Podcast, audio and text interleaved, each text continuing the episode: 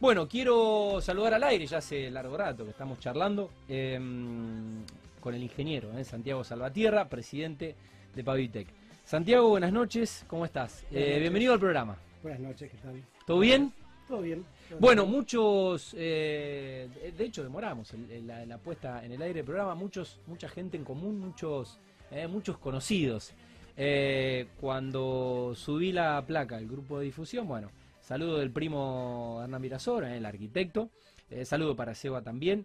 Eh, la gente de Life Desarrollos, eh, el amigo Roberto Tetamanti. Y bueno, y bueno, gente que seguramente te conoce personalmente y que te conoce comercialmente por, la empresa. Sí, así es, algunos son clientes, otros son amigos, muchos son clientes que se transformaron en amigos. Con el tiempo. Con el tiempo en general tenemos muchos de esos casos, mucha gente que arranca como, como cliente y sigue como, como amigo, ¿no? Suele suceder. Eh, cuando uno hace bien las cosas y se porta bien, ¿eh? que supongo que será el caso de Pavitec. Imagino que sí. Em, Santiago, bueno, ¿cómo, ¿cómo surge Pavitec? Aquellos que no... Es difícil no conocer a la empresa si sos de Rosario, la región, pero bueno... Siempre la, primera pregunta de la nota, porque la verdad que hay historias que merecen ser contadas y, bueno, para compartir obviamente con los teleoyentes la, la, historia del surgimiento de Pavitec. Esperemos que merezca ser contada.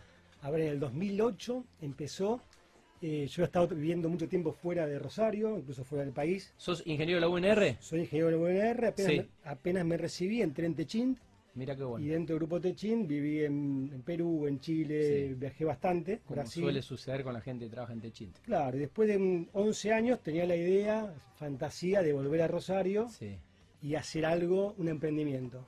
Hasta, ese momento la idea de un emprendimiento y buscaba que fuera algo novedoso, pero como si fuera un trabajo práctico de facultad, busco algo para la construcción que no haya. Más o menos así se planteó. Sí. Y al poco tiempo de llegar y estudiar alternativas, vimos la posibilidad de poner una fábrica de pavimento intertrabado en Rosario, que era algo que no había, había muy poco en Argentina, recién empezaba en Argentina, había dos o tres fábricas. Parecía interesante porque... ¿Y eso a nivel sudamericano vos ya lo veías que se venía implementando? Mira, la verdad que lo he visto muy poco. Si te soy sincero, no es que lo traje como, como, como si fuera corolario de mi, de mi actividad en Techín, sino que en realidad vine a, ver qué podía hacer de la construcción que faltara. Sí. Eh, y buscaba algo que tuviera algo de, algo de tecnología y me, sedujo la idea porque era tenía algo singular que sí puedo decir que es, divertido, de que era algo que tenía más tecnología pero incorporaba mano de obra. Una cosa media rara, viste que siempre cuando más tecnología, menos mano de obra. Sí. Y se ve que por haber estado fuera del país en la época 2001, todo ese tipo de cosas, yo tenía en ese momento la idea de buscar algo que metía tecnología, ingeniería y también mano de obra. Sí, un mix. Con ese mix. Cuando ves alternativa, empiezo a estudiar cómo, cómo eran estas fábricas, tenía ese ejercicio, digamos, de techín, estudié a nivel mundial cómo eran, voy a visitar algunas plantas afuera. Y cuando me pareció que el negocio estaba, que era un negocio que tenía mucho futuro, que estaba creciendo en otras partes del mundo y demás, nada, un PowerPoint en busca de inversores. Como habrá pasado acá mucha gente que empieza con o sin PowerPoint, pero buscando inversores. emprendedores. Exactamente. Y en el 2008 formamos con formamos una sociedad que es Concrete, sí. cuya marca es Pavitec, sí. Vicente contaba, y pusimos la primera planta en, Pérez para producir eh, adoquines de hormigón, que fue nuestro primer producto y sigue siendo nuestro producto insignia. Sí. Y bueno, el camino fue, fue bastante largo porque era un producto que no estaba asimilado, era, era nuevo. claro. Había que imponerlo. Era, imponerlo, era un desafío, era un desafío. Sigue siendo todos los días, porque todos los días es un producto que está en crecimiento. Claro. Y entendemos que le queda mucho por, Qué bueno. por, crecer, digamos. Así que, bueno, empezamos con la primera planta en, en el 2009 ya a producir. Y desde ese momento, con, con varios caminos que hemos em, emprendido, hemos logrado que el producto se imponga en, en ciertos mercados. Claro que si bien contábamos con los antecedentes a nivel mundial que, se usaba en esos, tanto para uso portuario como para uso urbano, como para countries y demás, había que despertar la, demanda del público. Tal cual. Y bueno, fue creciendo tanto la demanda como nuestra producción y ya vamos por creo que la cuarta planta que nos fuimos expandiendo. ¿Dónde tienen las plantas? La, primera fue en Pérez. Están todas en Pérez. Todas en Pérez. Todas están en Pérez y fuimos agrandando la cantidad de productos. Nuestros productos se llaman muy técnicos vibrocomprimidos. Es un hormigón que tiene la particularidad que una máquina lo prensa, lo comprime y hace que sea muy resistente en corto plazo, para decirlo de un modo sencillo. Y lo fuimos ampliando en el mismo lugar y fuimos ampliando nuestra zona de influencia también, digamos, ¿no? Muy bien. Eh, o sea que en el 2008 arrancan. Arrancamos. En el 2008. Exactamente. Bueno, ¿y cómo, cómo ha sido un poco ese, ese recorrido? ya eh, con, bueno, próximo a los 15 años. Sí, sí, sí.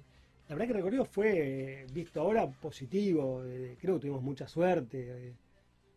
fue un producto que, para imponerlo, como te digo, costó. Trabajamos desde el primer momento en varias aristas para que expanda su uso. Uno fue normalizarlo. La primera idea que tenía yo es que tener un producto de la construcción normalizado. En la construcción hay muchos productos que no están normalizados o no tienen una estampa de calidad. Vos comprás cemento y tiene una estampa de, calidad, ¿viste? Es normal eso. Vos comprás hierro por ahí también. Ahora después, nada. Vos comprás un ladrillo y, vos querías el sello. El sello y te juran por la abuela que es bueno, el ladrillo, la vigueta o lo que fuera. Entonces, una de las variantes que hicimos fue tratar de tener un producto certificado.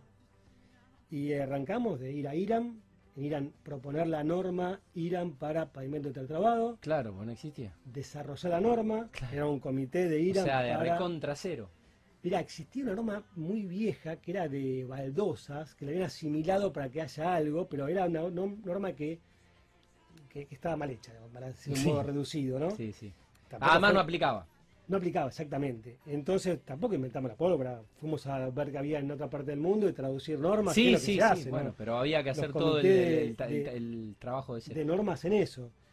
Después hicimos un convenio con entre INTI, IRAN y la Asociación de Fabricantes para que haya alguien que vaya a las plantas y diga que esta planta tiene un nivel de calidad o no lo tiene.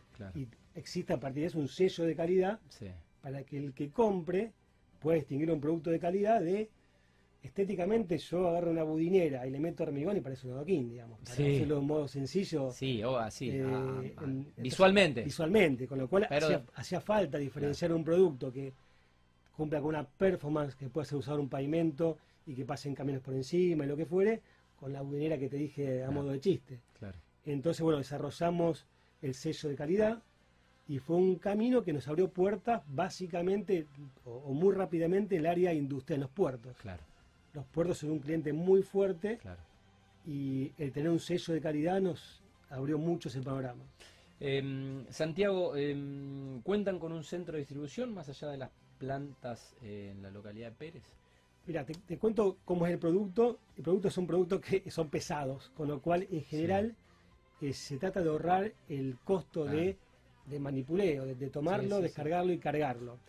Con lo cual tenemos muchos más representantes que centro de distribución. Claro. Solamente en la zona de Buenos Aires, está en la matanza, no sé contar, hay un, acopio, digamos, como para que haya respuesta más rápida a los clientes. Haya un stock más cercano a... al AMBA, pero para, para emergencias. O sea, una obra, no sé, en el puerto de Dock salen los camiones de acá y van al puerto, no, no, no hay un uso de esto de este punto intermedio. Claro, es tan pesado. ¿Y mm, quiénes suele ser, quiénes suele ser eh, Santiago los, los clientes más allá de, bueno, obviamente los, de los puertos? Eh, tenemos una cartera de clientes bastante diversa. Eh, un cliente importante son los municipios y comunas, o sea, se usa mucho el pavimento para calles y veredas municipales. la alternativa del adoquín, que hace poco tiempo está en nuestro país, si uno viaja, uno ve que afuera la usa muchísimo en, las calles de las ciudades, tanto por el tema estético que tiene como alternativa de pavimento, o arquitectónico, como por la facilidad para sacarlo y volver a utilizarlo. Eh, a diferencia de los pavimentos tradicionales que el único modo de removerlo o romperlo, ¿no?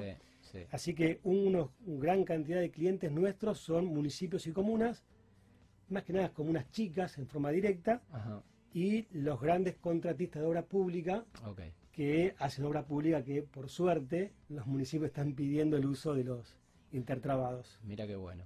Em, ¿Cuáles son los productos que, fueron eh, incorporando al catálogo?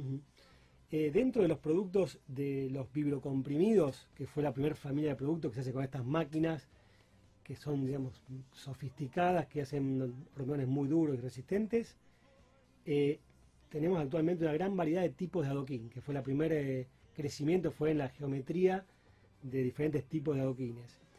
Eh, después aparecieron adoquines ya podotáctiles, con guías para ciego o botoncitos para los ciegos. Después aparecieron unos que simulan un pórfido, ya tienen todo un veteado, que son productos por ahí de mayor calidad o estética que, fuimos incorporando. Uno de los últimos productos que incorporamos que eh, es de un crecimiento a futuro importante, pero todavía no, no despegó, son los pavimentos permeables. Dentro de, las alternativas de pavimentos permeables, el de adoquines permeables es el que más se eh, acomoda a nuestra zona geográfica. Claro. Eh, los pavimentos permeables permiten que el agua vaya para abajo del, pavimento y vaya nuevamente a la, napa o a un curso de agua, lo que fuere, ¿no? Eh, las alternativas que hay son los hormigones permeables, pero son poros que se tapan con la tierra y demás.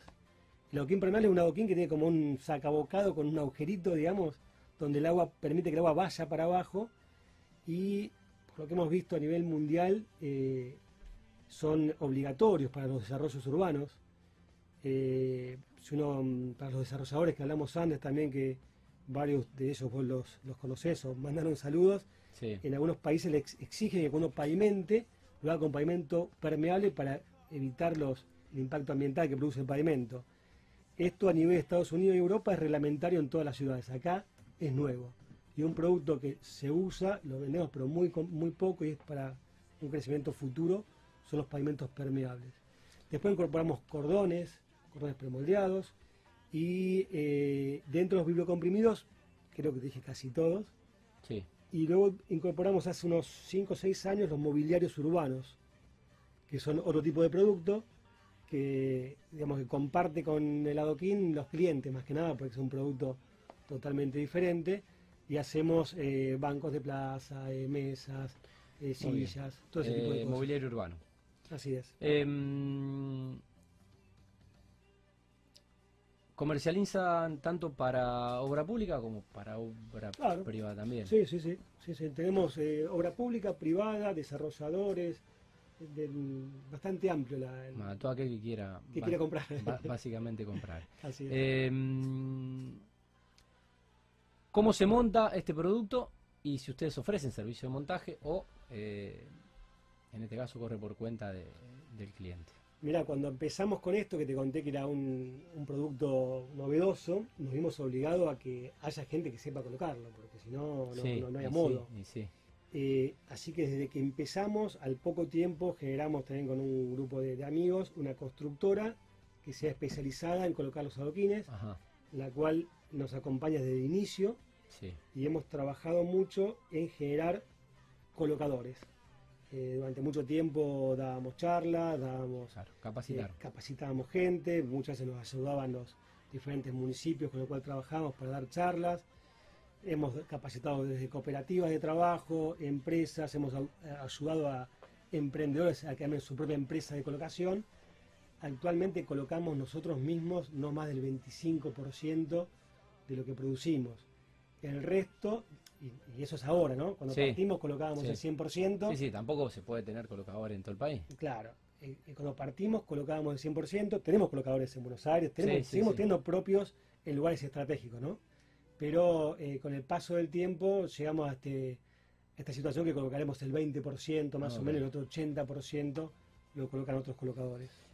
Santiago, estaba viendo bueno, un poco las, las ventajas de los pavimentos intertrabados y, y bueno, leía la no utilización de derivados del petróleo, como el asfalto, eh, que sea amigable con el medio ambiente, menor paquete estructural que un pavimento asfáltico, eh, reducir la utilización de equipos pesados y la previsibilidad en los costos, ¿no? Eh, hay menos desperdicio. Mirá, te, cuento en cuanto Es más fácil de calcular hay varios motivos, pero te cuento más fácil. Uno puede estoquear, digamos, fácilmente el, pavimento. Eh, normalmente un desarrollador eh, con el adoquín puede decir, compro el adoquín ahora y lo instalo después. Entonces vos podés tener ya del día uno eh, la, obra, digamos, estimada y cerrada, porque lo, tenés vos y lo colocás cuando querés. Por otro lado, la volatilidad de los precios es inferior, digamos, al caso del asfalto, que puede ser más, más volátil, y permite hacer una forma escalonada. Uno puede hacer una cuadra ahora, uno después, otra la que sigue, no requiere que la obra sea toda en forma continua como en el caso de otras alternativas. La, posibilidad de la remoción, el valor estético obviamente queda lindo, y la utilización de mano de obra no calificada socialmente inclusivo, porque, bueno, em, creo con, con, con, una buena charla explicativa. Eso, digamos, eh, lo, lo, explotan más que nada los municipios pequeños que no tienen cómo darle trabajo a la gente y ven en el adoquín una alternativa buena, porque las comunas pequeñas, básicamente, no, no, las ciudades grandes, eh, compran los, adoquines, capacitan gente de la, comuna que no tiene trabajo, y lo van colocando el adoquín ellos mismos. muy bueno. Eso lo hace, ese esquema, digamos... bueno, aparte la, la, capacitación la haces una vez y ya después ya está. La mayoría de, las comunas, muy bueno. Eh, hago referencia a tamaño de ciudad, no es igual la ciudad de Buenos Aires, Rosario o Santa Fe mismo, que las comunas del interior de la provincia. Las comunas son las que se enganchan con el esquema ese de, de colocarlo esos mismos con la gente propia, ¿no? Así que la primera obra vamos nosotros, los capacitamos y siguen ellos. Tenemos varios esquemas que le damos incluso las herramientas en forma de comodato para que ellos puedan armar fácilmente su cuadrilla y demás. Y bueno, en algunos contextos la verdad que es una solución importante para, para, para el tema laboral, ¿no? Muy bueno. Em, ¿Cómo ha sido el 2020, un año tan particular para, la historia de la humanidad moderna? ¿Y cómo ha iniciado este primer semestre de, 2021, Santiago? El 2020 fue un año durísimo, como todos, es como que se paró el, mundo. Eh, a diferencia de, los colegas del área de la construcción, que les es más difícil, eh, les es más fácil reducir o ampliar su, eh, su dotación personal. Nosotros tenemos una fábrica con gente de mucho tiempo y había que tuvimos que bancarlo durante la pandemia y costó, costó bastante. Eh, tuvimos algo de hora, pero fue, fue un freno, fue un freno, fue muy duro. Y como contracara te puedo decir, para ser más optimista en el cierre, este 2001 hubo un rebote, eh, un rebote tanto en obra privada, primero, como obra pública este último tiempo. Sí que por suerte nos, nos está dando oxígeno nuevamente y nos permite eh, proyectar crecimiento como veníamos haciendo los, los años, años, anteriores y recuperar un poco lo, perdido el año pasado, digamos. Hoy leía mm, noticia del 7 de julio. Eh, la construcción creció del 71%. En mayo, eh, la suba respecto al igual mes del año pasado, obviamente cuando se registraron fuertes restricciones por, por la pandemia. bueno, ¿qué, mm, que están proyectando? ¿Cuáles son un poco los objetivos o, hacia, hacia, hacia dónde siguen? Eh, somos optimistas, primero te digo eso para que... si no, no seríamos argentinos, si, no, teniendo la posibilidad de haber vivido en otros países, eh, como, como ingeniero Techín, no estarías acá, en Argentina. Así que lo descontamos que somos optimistas. Mi visión no sé si es objetiva, es optimista y quizá no sea tan objetiva. Eh, la, idea nuestra es que vamos a seguir creciendo como crecimos estos años. Apostamos a ampliarnos, de hecho estamos incorporando una nueva, línea de producción que nos eh, aumenta la capacidad productiva más de un 40%, una inversión muy importante en bienes de capital. Sí, exponencial. Eh, todas nuestras maquinarias son importantes, viene todo de afuera, así que es una inversión importante.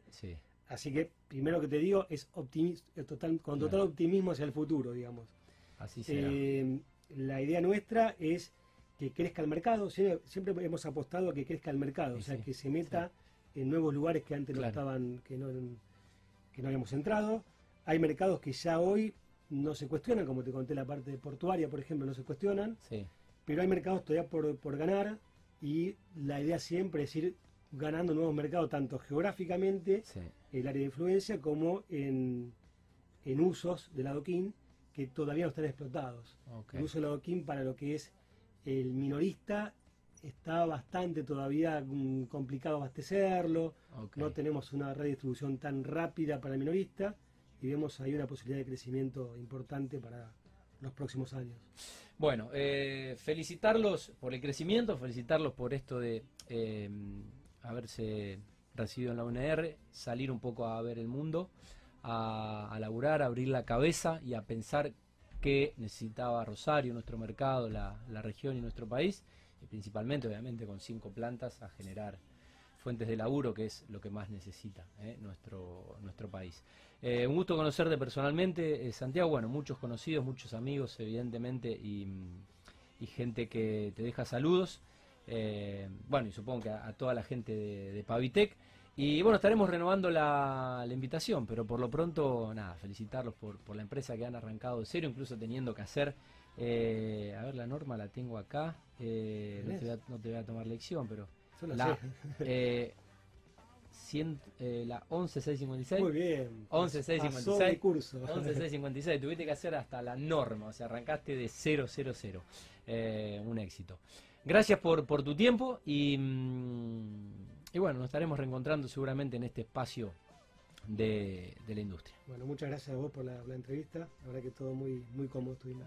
Muchas gracias. Bueno, el ingeniero eh, de presidente de Pavitec, eh, Pavitec, Santiago Salvatierra, en esta primera nota eh, de Mundo Construcción, estamos en vivo.